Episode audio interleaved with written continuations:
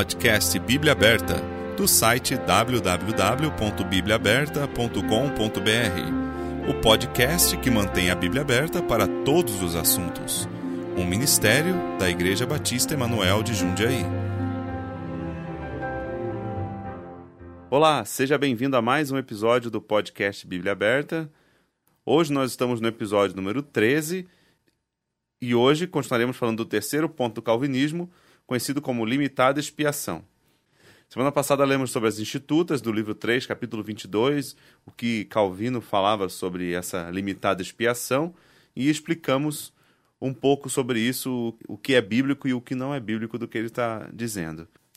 Isso foi apenas uma recapitulação. Muito obrigado por estar nos ouvindo e estou aqui com o Pastor Ten para continuarmos com esse estudo. Olá, Pastor Ten. Oi, Wagner, tudo bem? Tudo bom.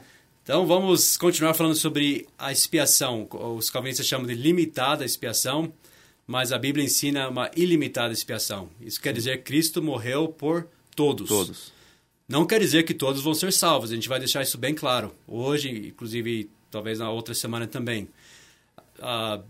O fato que Cristo morreu por todos não faz efetivo a redenção, a não ser que a pessoa coloque a fé em Cristo. Sim. Ele providenciou a salvação, foi suficiente para salvá-los, mas obviamente eles têm que crer em Cristo para aplicar isso de uma forma subjetiva. É, a morte dele foi uma morte uh, para todos os homens, objetivamente, mas a pessoa tem que aplicar pela fé. Sim. Como nós falamos na semana passada. Só que calvinistas, porque não encaixa no, no sistema calvinista, que que Deus escolheu quem queria salvar, só um certo número de pessoas, ele os faria crer tudo. Então ele só morreu por essas pessoas, ele jamais teria morrido para quem ele nunca teve intenção de salvar. Então eles têm que encaixar essa doutrina de limitada expiação. Ele só morreu pa para os eleitos. Uhum. Se eles falarem que ele morreu por todos, então eles têm que explicar por que ele morreu por todos se ele nem tinha intenção é. de salvá-los. Então, um verdadeiro calvinista alguns podem até chamar de hipercalvinista, mas eu acho que é o calvinista honesto. Sim. Vai ter que dizer, não, Cristo morreu só pelo aqueles que ele pretendia salvar de qualquer jeito. E eles usam certos trechos, ou eles tentam explicar certos trechos que nós usamos de uma forma para tentar encaixar a doutrina deles. Um, por exemplo, a gente viu a semana passada, em João 3,16. Porque Deus amou o mundo de tal maneira que deu seu Filho unigênito para que todo aquele que nele crê não pereça, mas tenha a vida eterna. O que, que eles fazem com um versículo desse? É muito claro. Só que eles fazem. Eles uh, vão falar: o mundo pode ser muitas coisas, uh, pode ter vários significados. Sim. Então, o mundo, nesse caso, é o mundo dos eleitos. Então, vamos seguir o raciocínio deles. Vamos encaixar, então, eleitos aí.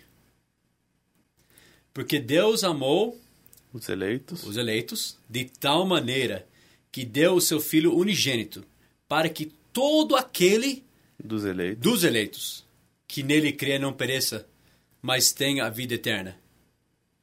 Porque Deus enviou o seu filho ao mundo dos eleitos. Sim. Não para que condenasse os eleitos, mas para que os eleitos fossem salvos por ele quem no mundo dos eleitos, para quem ele veio, né? Uhum. Crê nele não é condenado. Mas quem nesse mundo dos eleitos Sim. não crê já está condenado. Porque essa pessoa no mundo dos eleitos não crê no nome do unigênito Filho de Deus. Está vendo? No contexto, não é honesto você dizer que não está dizendo o mundo mesmo. Porque é ele está dizendo quem desse mundo, para que ele morreu, crê, não vai perecer. Sim. E quem não crer já está condenado. Não é honesto mesmo. Então, isso é no contexto. Eu falei na semana passada, muitos trechos, alguns falam todo aquele, outros falam todos. Ele morreu por todos. Tem outros trechos que falam por todos os homens. E cada uma dessas eles têm que tentar mudar, têm que tentar mudar. Eles falam, né? Eles querem que a gente entenda até nós recebemos um e-mail nessa semana uhum. uh, falando que, que devemos tentar entender um pouco melhor a cosmovisão calvinista. E deu um longo trecho para a gente ler só da limitada expiação. E eu li. E como eu sabia que dizia já, porque nós já estudamos o calvinismo. Mas eu vou tentar mostrar um pouco da lógica convoluta deles. O que eles usam? Existem vários trechos na Bíblia que mostram que Jesus morreu por um grupo específico. Mas isso não quer dizer Wagner, que ele morreu único, exclusivamente por aquele grupo. Deixa eu dar um exemplo. Veja Isaías 53, 8. Porquanto foi cortado da terra dos viventes. Pela transgressão do meu povo ele foi atingido. Isaías 53, 8b. Vamos usar um trecho desse, por exemplo, falar, olha, tá vendo? Ele foi ferido pela transgressão do meu povo. Então ele só morreu pelos eleitos. Tem dois problemas aí. Primeiro, que está falando em Isaías 53 de que povo? Dos judeus. Claro, dos judeus. Então nem está falando dos eleitos, como os calvinistas dizem. Eles estão roubando um trecho que é para Israel e Uhum. aplicando para algo que não, que não é a intenção original do autor em Isaías. Sim. Obviamente. Todo judeu é salvo? Não. Não. Mas ele morreu por todos os judeus. Ele morreu pela transgressão do meu povo. E outra, a salvação é só para os judeus? Também não. Também não. Então, só porque ele morreu pelo povo de- dos judeus, não está dizendo que não morreu por outros. Em Gálatas que diz que foi estendida para os gentios, né? a Sim. salvação. Todo o livro de Gálatas fala disso. Exato. E para todos os homens, é assim, se é judeu ou se é gentil, é o mundo. Isso engloba o mundo Ou todo. você é um ou você é outro. Só tem essas duas categorias, né, biblicamente falando. Mesmo se tivesse se referindo aos eleitos aqui, isso não significaria que só morreu por eles. A gente teria que forçar o sistema teológico deles e contradizer muitas outras escrituras que fa falam que ele morreu por todos. Então, só porque a Bíblia diz que ele morreu por um certo grupo específico, não quer dizer que ele não morreu pelo todo. Sim. Ainda mais que nós, porque nós temos trechos que dizem que ele morreu por todos. Um outro exemplo é Mateus 1 e 21. E dará à luz um filho, e chamarás o seu nome Jesus, porque ele salvará o seu povo dos seus pecados. É o mesmo caso do que nós vemos em Isaías. Eu acredito que está falando do povo de Israel, que esse, inclusive o Mateus foi escrito para os judeus. E só que mesmo assim, não importa se está falando dos judeus ou até dos eleitos, o fato dele morrer por eles não nega muitos outros textos que dizem que morreu por todos. João 10 e 11 é um trecho que eles usam muito. Eu sou o bom pastor, o bom pastor dá a sua vida pelas ovelhas. Ok? Primeiro, mais uma vez, não está dizendo que ele morreu, ele deu a vida só pelas ovelhas. Sim. Nós temos muitos outros versículos. E lembre-se, na Bíblia, quando a gente vai estudar uma doutrina, o negativo sempre define. Se ele tivesse falado, eu sou o bom pastor e eu somente dei a minha vida pelas ovelhas e ninguém mais, daí com certeza seria só pelas ovelhas. Mas o fato dele dizer que ele morreu pelas ovelhas não quer dizer que ele não morreu por mais ninguém. E não só isso, até nós vamos ver hoje isso, mas esse, é um trecho em João 10 a gente vai ter que ver, porque é um trecho muito usado por calvinistas. Mas ah, nesse caso específico, Jesus estava se diferenciando dos falsos pastores. Ele, tá, ele disse, inclusive nos próximos versículos, o mercenário e o que não é pastor, ele vê vir o lobo e deixa as ovelhas e foge. E o lobo as arrebenta e dispersa as ovelhas. Ora, o mercenário foge porque é mercenário e não tem cuidado das ovelhas. Jesus está falando, ele não era mercenário, ele ia morrer pelas ovelhas. Tá vendo? Então, mas isso não quer dizer que ele não morreu pelo mundo. Ele estava falando especificamente que ele era o bom pastor que dá a vida pelas ovelhas. Ele não foge, ele não era mercenário como os falsos mestres eram. Sim. Isso- então isso não prova nada. Que ele morreu só pelas ovelhas, nesse caso. E outro, se alguém quiser ser ovelha de Cristo, ele fala em João 10 como ser também. É só ouvir a voz dele crer nele, você poderia entrar por ele, né? Ele é a porta, você pode ser ovelha também, dele.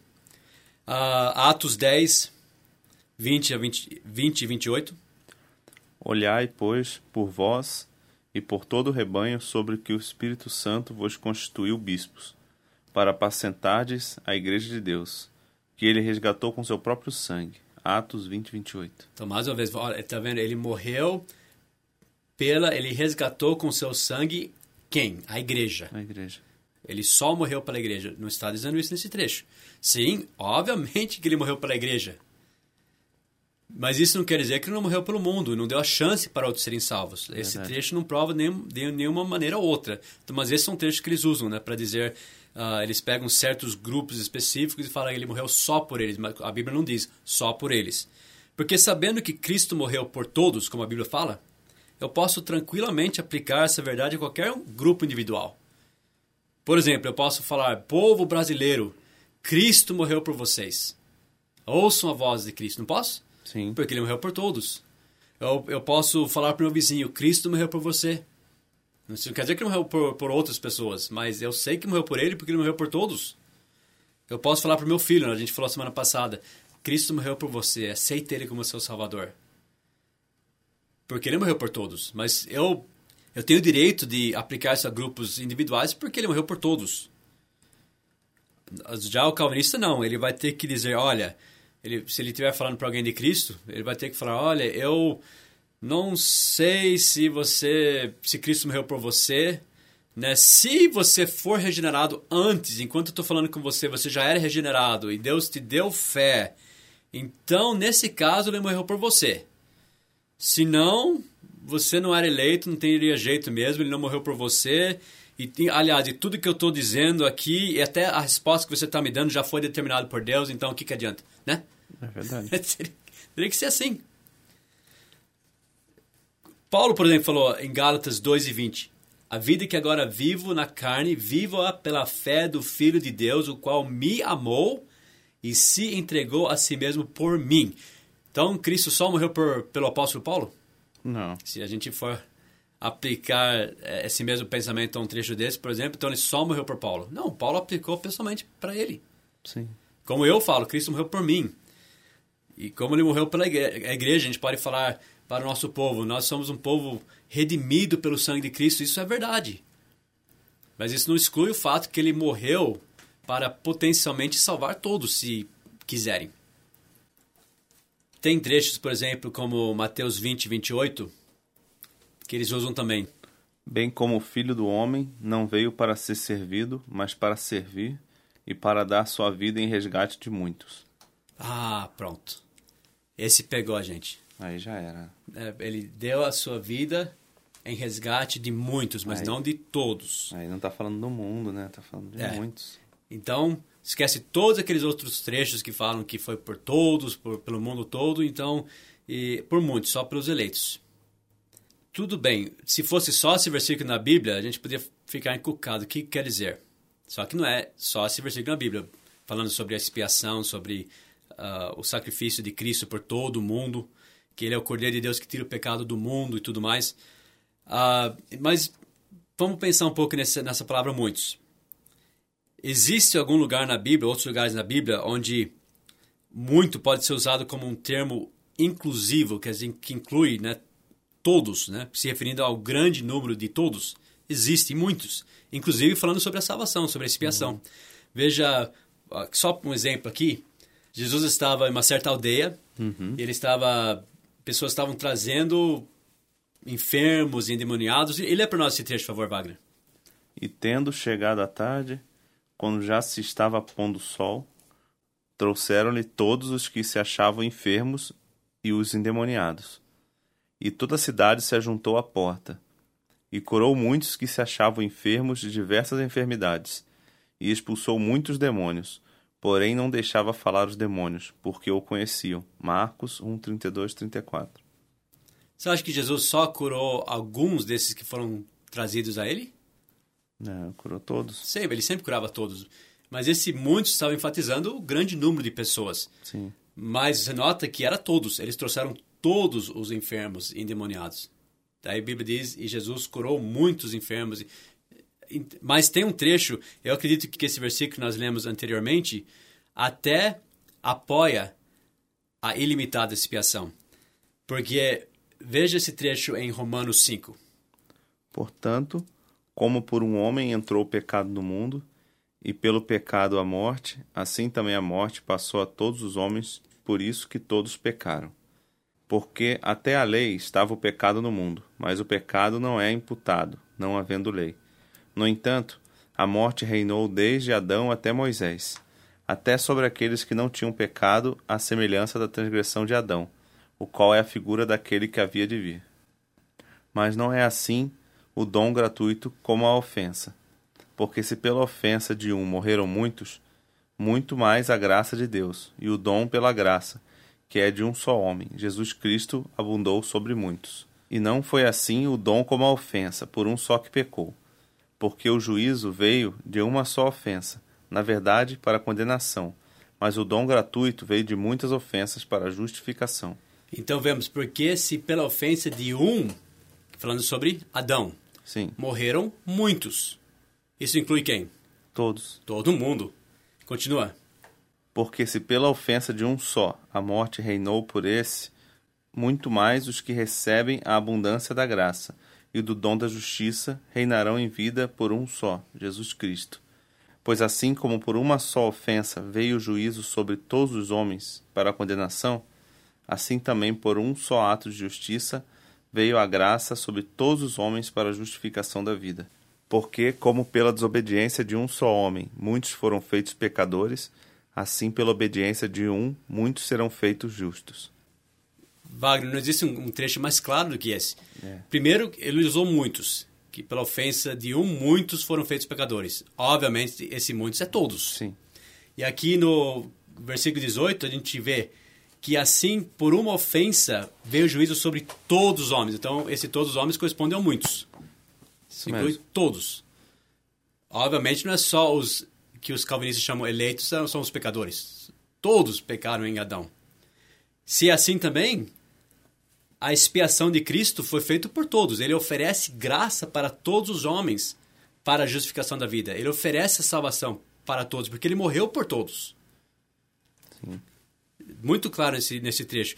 Porque aquele versículo diz que Jesus morreu por muitos, eu acredito que sim- simplesmente está enfatizando o grande número que se beneficia da morte dele. Está falando que ele morreu por muitos. Na verdade, são todos, mas é uma forma diferente de dizer.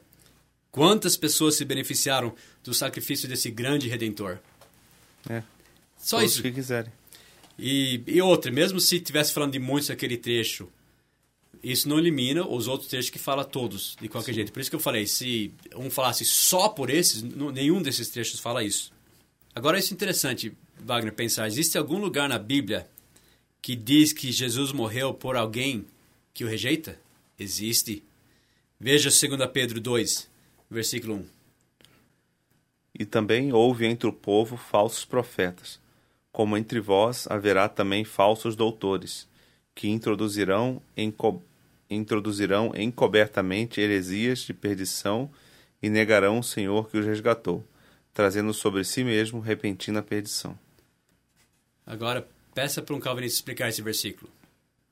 Essas pessoas são falsos doutores, são pessoas perdidas. Uhum. Nós sabemos que alguém que é salvo, perdoado pelo sangue de Cristo, não vai perder algo que, que já tem uma presente, né, que é uma vida eterna.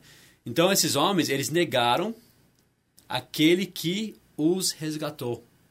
Como ele os resgatou? Ele morreu por eles. Sim. Mas ele, eles o negam. Agora, se se quiser saber o que os calvinistas vão falar sobre o versículo, vão dizer, ah, resgatou de uma forma temporária. Vão inventar muitas coisas que o trecho não está dizendo. Sim. Porque vão ter que se esquivar desse trecho. Mas esse trecho é muito claro. Negar o Senhor que os resgatou. Por isso que a gente diz, vamos ficar simplesmente com o que a Bíblia diz, entender que cada trecho diz na sua forma mais simples e aceitá-lo. Sem É inventar nenhuma fácil. teoria complicada e eh, enrolada, né, para dizer que Deus não ama todos. Ao contrário, ele deu a vida por todos. Eu acho uma grande af- afronta a Deus dizer que ele não quer salvar as pessoas, já que Cristo morreu por todos. É verdade. Mas tem mais, a gente ah, pode continuar falando semana que vem, porque ah, esse trecho que foi mandado para nós tem alguns argumentos que os, que os calvinistas usam. Eu, eu gostaria de falar mais disso semana que vem. Ah, Por exemplo, uma pergunta que eles fazem: se Cristo morreu por todos, então ele morreu por todos os pecados, então todo mundo devia ser salvo já. Eles fazem essa pergunta. Outra que eles fazem é: bom, se ele morreu por todos e todos os pecados de todas as pessoas, daí eles, eles fazem uma pergunta: a incredulidade é um pecado? E daí você vai responder o quê? Sim. Sim. Então, se Jesus morreu pela incredulidade, então todo mundo é salvo. Vamos falar isso.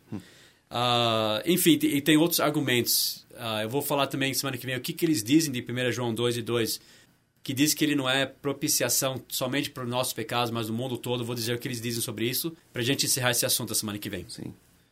Então, muito obrigado, Pastor Tino, por mais esse momento aqui. Agradeço você, ouvinte, também, por ter nos ouvido e ter ficado conosco aqui até esse 13 terceiro episódio. Obrigado pelos e-mails que algumas pessoas enviaram, né, agradecendo pelos podcasts, alguns elogios que recebemos, agradecemos muito e nos ajuda a continuar fazendo esse trabalho, né? Saber que tem pessoas que estão ouvindo e que estão entendendo o que nós estamos dizendo, né? Até, bom, semana ainda tem mais episódios, né? Depois nós vamos entrar de férias, né? Isso, daí vamos um tempinho sem e a gente volta depois o ano que vem. Ah, então tá certo. Então, até semana que vem. Muito obrigado, ouvinte. Obrigado, pastor Tino. Obrigado, Wagner. At det, er faktisk, det, det er som. Det er som.